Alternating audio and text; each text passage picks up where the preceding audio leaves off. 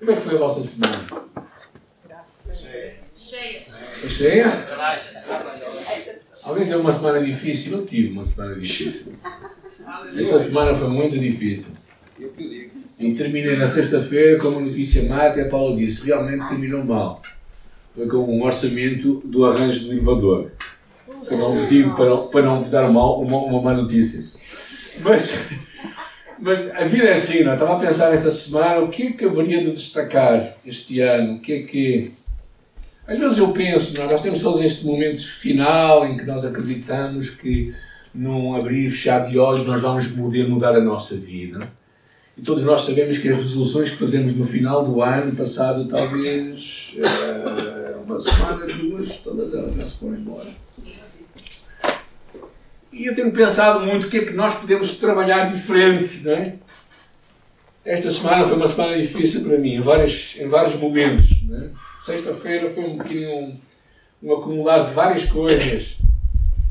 Parecia aquele momento da panela de pressão em que aquilo começa a começa assim a andar à roda, né? Sentimos um bocado nesse momento aí.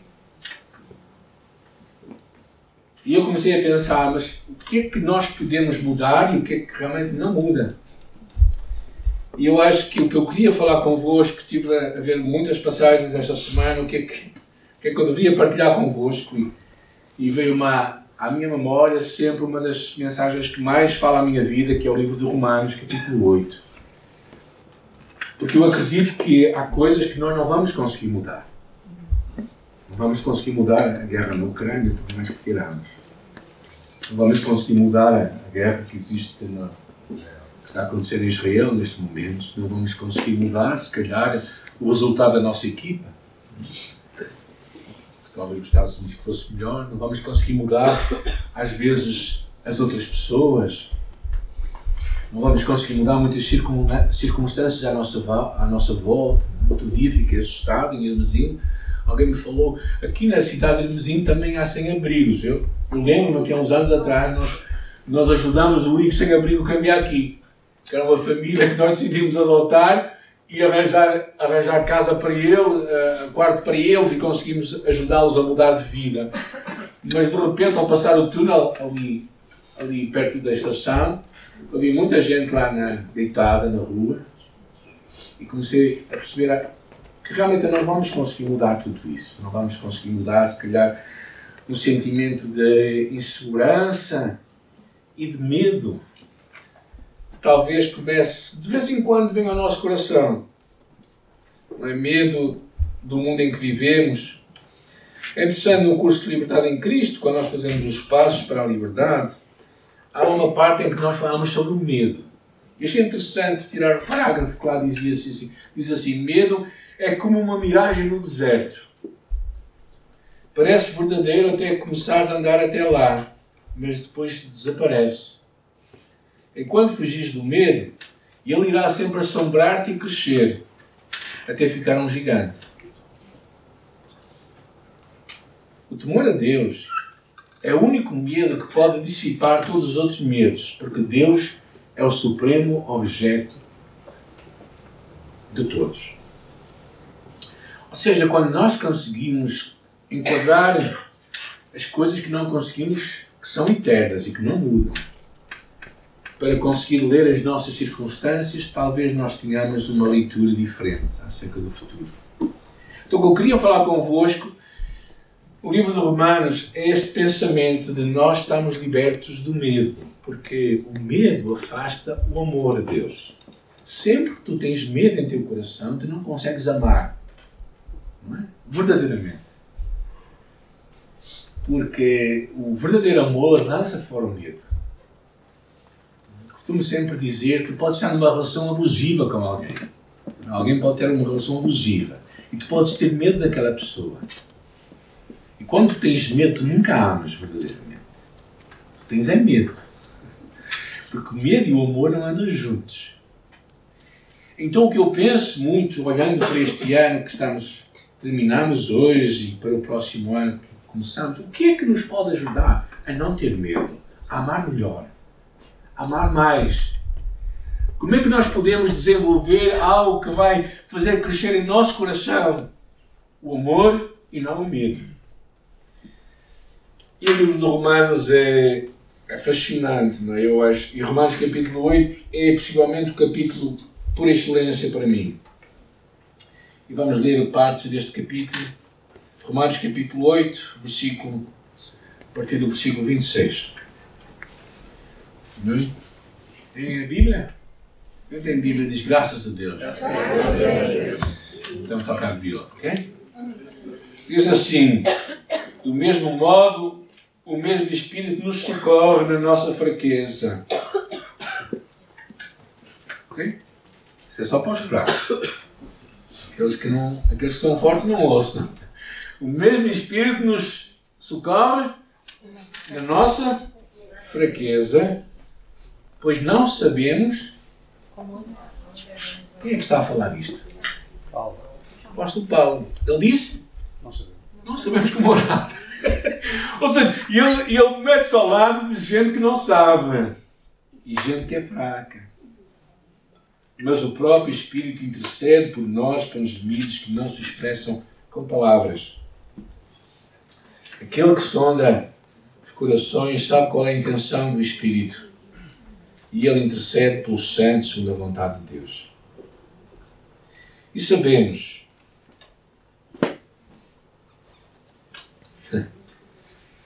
e sabemos que Deus faz com que todas as coisas concorram para o bem daqueles que o amam, dos que são chamados segundo o seu propósito.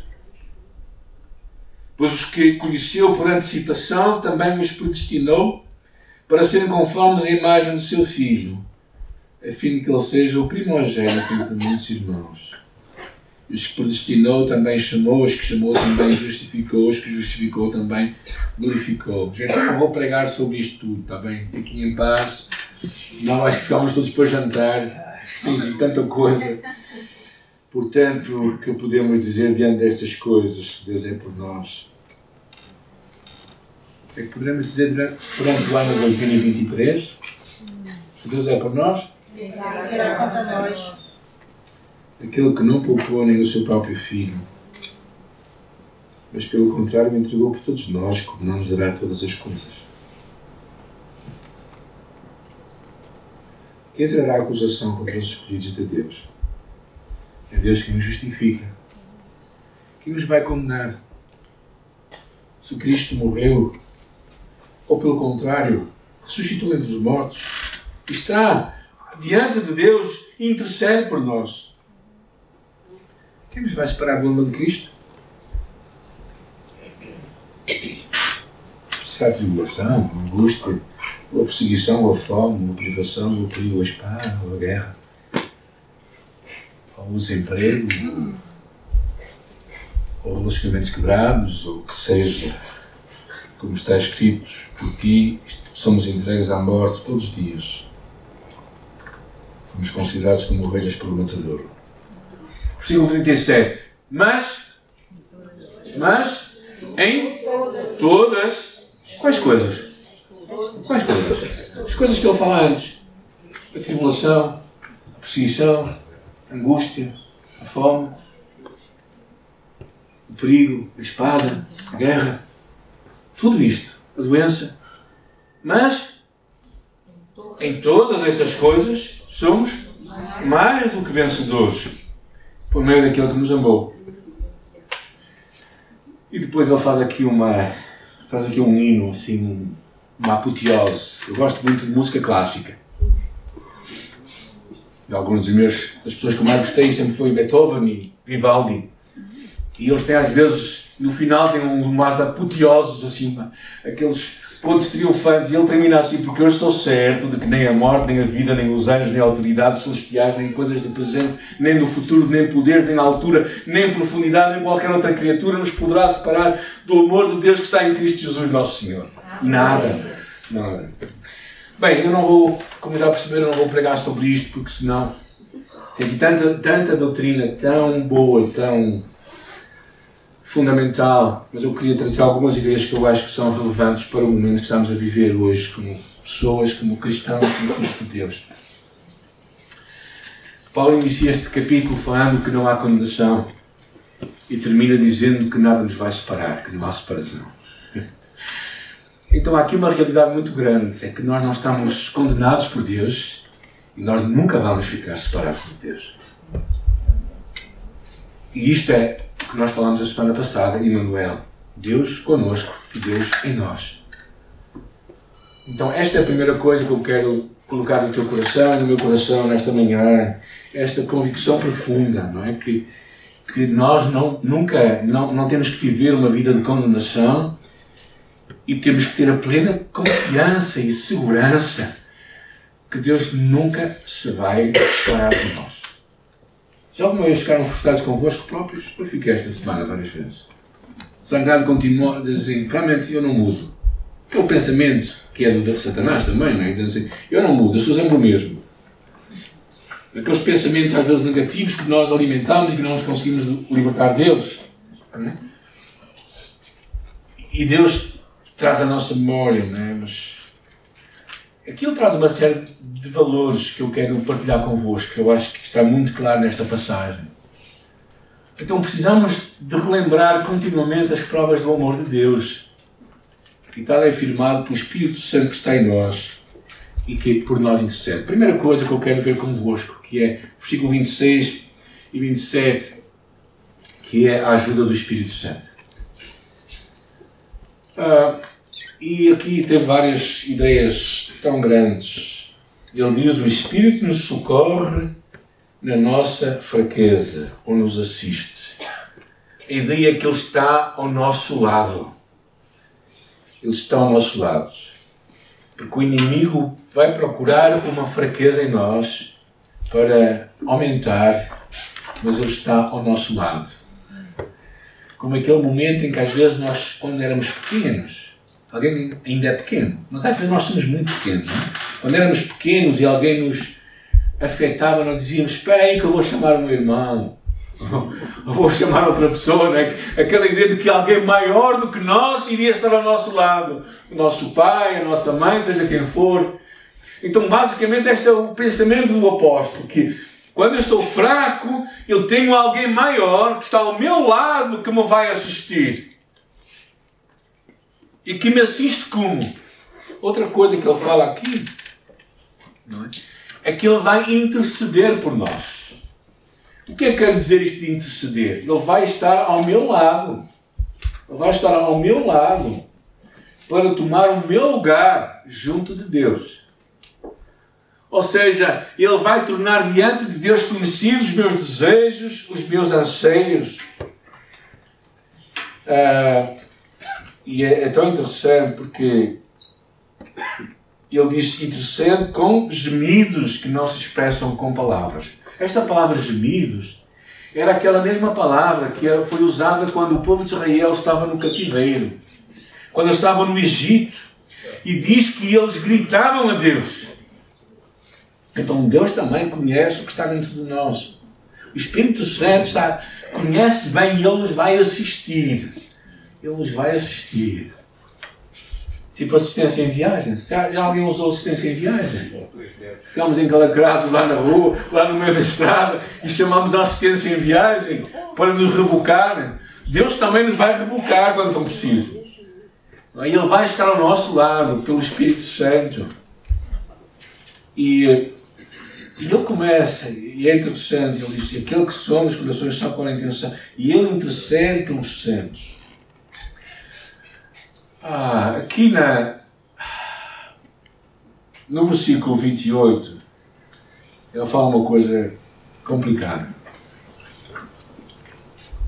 Alguém pode ler 28 outra vez? Sabemos que todas as coisas contribuem juntamente para o, para o bem daqueles que amam a Deus daqueles que são chamados segundo o seu propósito. Amém. Quantas coisas contribuem para o nosso bem? Não há que elas sejam boas, mas Deus consegue ter um filtro. Não. Gente, eu não sei como é que, que está a acontecer na minha vida, o que está a acontecer, se calhar, no coração de muitos de nós que hoje está a acontecer, das crises que nós passamos no nosso emprego, no nosso país. Não sei como é que. Eu não consigo perceber como é que aquilo vai acontecer para o meu bem. Alguém consegue? Irmão, estas palavras às vezes eu ouço recitadas de uma forma muito leviana e pouco sentida.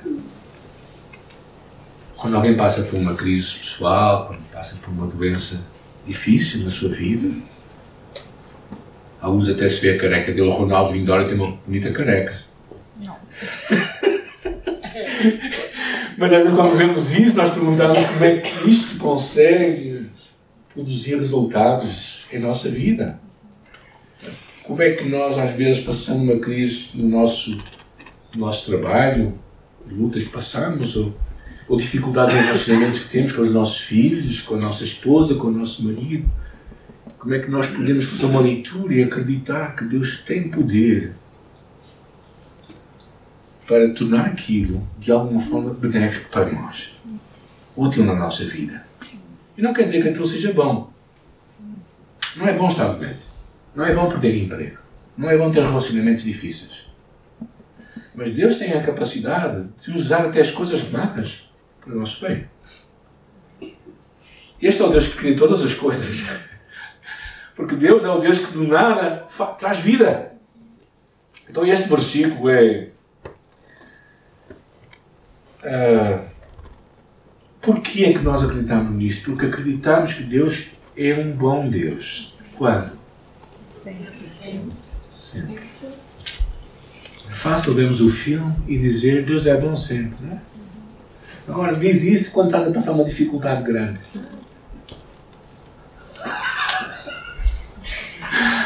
Aquele irmão que é abençoado, não é? que recebe a resposta às suas orações, diz Deus é bom sempre. E aquele irmão que não recebe a resposta à oração que não queria.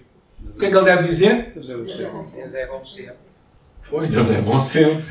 Porque uma das coisas de Deus é que Deus é imutável, Ele não muda. Não acorda mal disposto, como eu, de vez em quando. Não é? Deus é bom sempre. Então este versículo é. Bem, avancemos. Ah, o que é que Deus fez por nós? Aqui há, há muita coisa que podemos falar. Reparem bem. Ah, vamos mudar atrás. Não.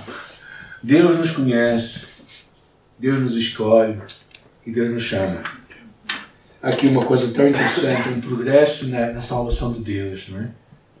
Este Deus que nos conhece quando, quando quê? Quando nós éramos, éramos bons? Ah? Quando nós éramos pecadores. Deus nos amou. É aí que Ele nos conhece. E que depois nos escolhe e que nos traz para si. Mas não, não vamos. Nos traz para si para quê? Só quero chamar a atenção a isto versículo 29. E nos predestinou para sermos.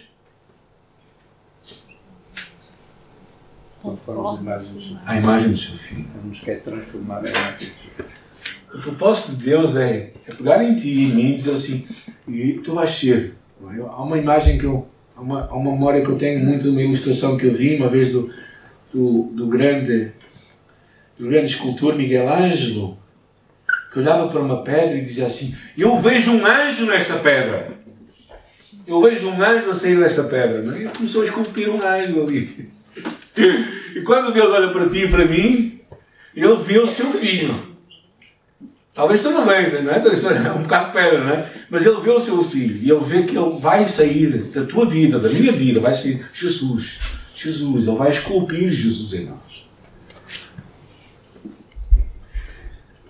E vamos passar esta à frente que eu quero trazer umas últimas palavras, porque Deus nos justifica, ou seja, Ele nos declara justos. Deus nos glorifica. É interessante também que é interessante que as, uh, o tempo verbais aqui, vocês querem estudar, está no passado. Foi coisas que já aconteceram. Sim, ele já nos glorificou. Ele já nos justificou. Glorificou, mas já foste para, para o céu? Alguém já foi para o céu?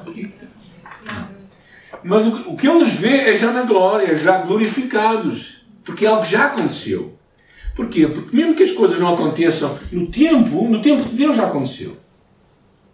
Porque o tempo de Deus não há passado, presente e futuro. O tempo de Deus é É hoje, sempre. Há muita coisa aqui que podemos falar. Agora, quero só que saltemos um bocadinho. Uh,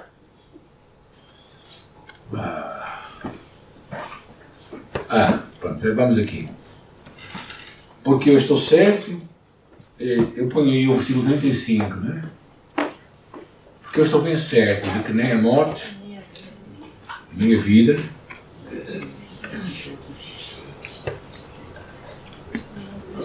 versículo 38, nem anjos, nem autoridades celestiais, nem coisas do presente nem do futuro, nem poderes, nem altura, nem profundidade, nem qualquer outra criatura nos poderá separar do amor de Cristo. Que tem Jesus Cristo nosso Senhor. A certeza de que nada nos pode separar dele. E a certeza, o versículo 37, que eu saltei, diz aqui, mas em todas estas coisas somos mais do que vencedores. As coisas que ele está a falar são as coisas do versículo 35. Diz assim, o que é que nos vai separar do amor de Cristo? O que é que nos pode separar de Cristo? A inflação? O desemprego? A ansiedade? A condenação?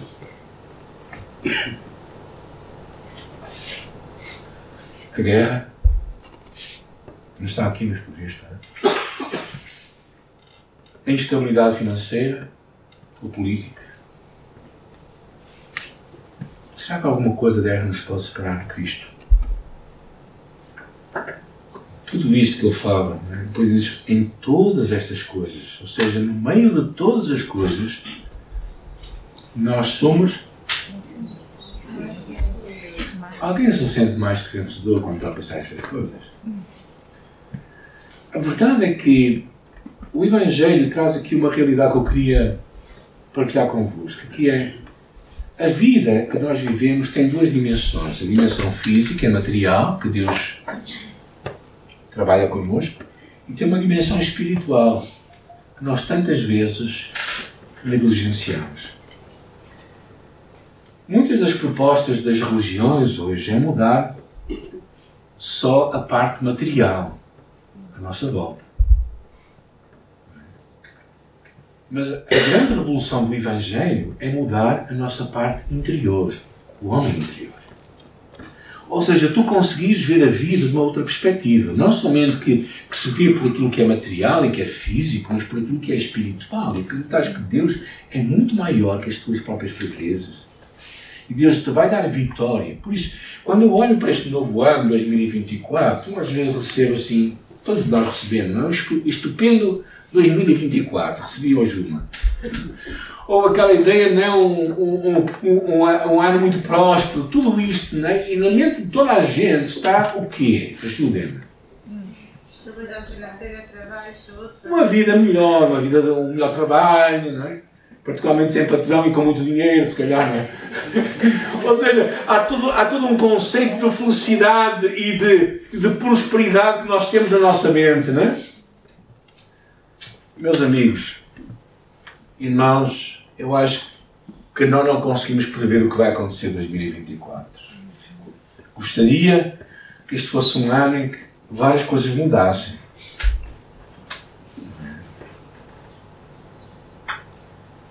Mas não posso garantir isso. Sabes o que é que eu posso garantir? É que Deus quer mudar o meu coração, o teu coração, para nós olharmos para as coisas à nossa frente, de uma outra perspectiva. Ou seja, para tu e eu sermos homens e mulheres que encaramos a vida de uma perspectiva diferente. Então, a ver no meio da. Nunca preguei assim, gente. Não é. Porque eu estou certo, nem amor, nem. E a última coisa que eu quero terminar com estes três pensamentos. Em todas as coisas somos mais que vencedores podem levar eh, no final deste ano, talvez a minha mais desorganizada mensagem, mas espero que fale a vossa vida, porque acredito que é o que Deus quer falar ao nosso coração. Três coisas. Primeira delas, nós não estamos sós. Eu acho que é o que a passagem aqui nos diz muito claramente.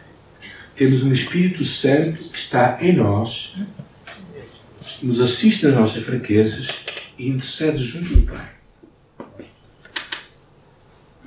Ou seja, numa altura em que ouvimos falar de muitas influências em Portugal, com, com muitas, vamos chamar as coisas pelo nome, cunhas, certo? É, nós temos a melhor cunha junto de Deus o Pai, que é o Espírito Santo. Essa certeza de que nós nunca estamos sós. Oh, gente, eh, esta semana, quando eu estava no meio de algumas, uma série de notícias que não foram muito agradáveis, né? e de repente consegui parar e perceber que o que eu tinha que fazer era descansar no Deus que estava comigo, o meu coração mudou. As realidades não mudaram, mas eu mudei.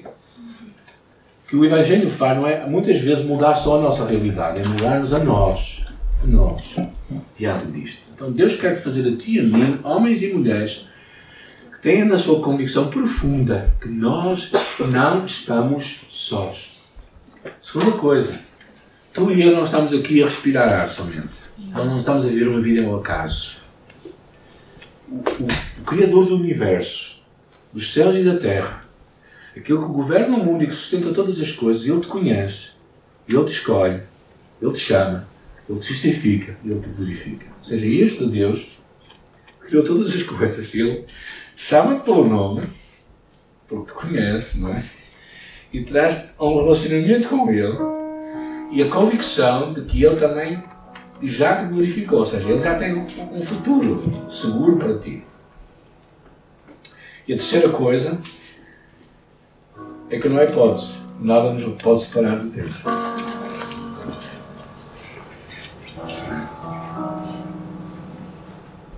Nada nos pode separar de Deus. Nada nos pode separar de Deus.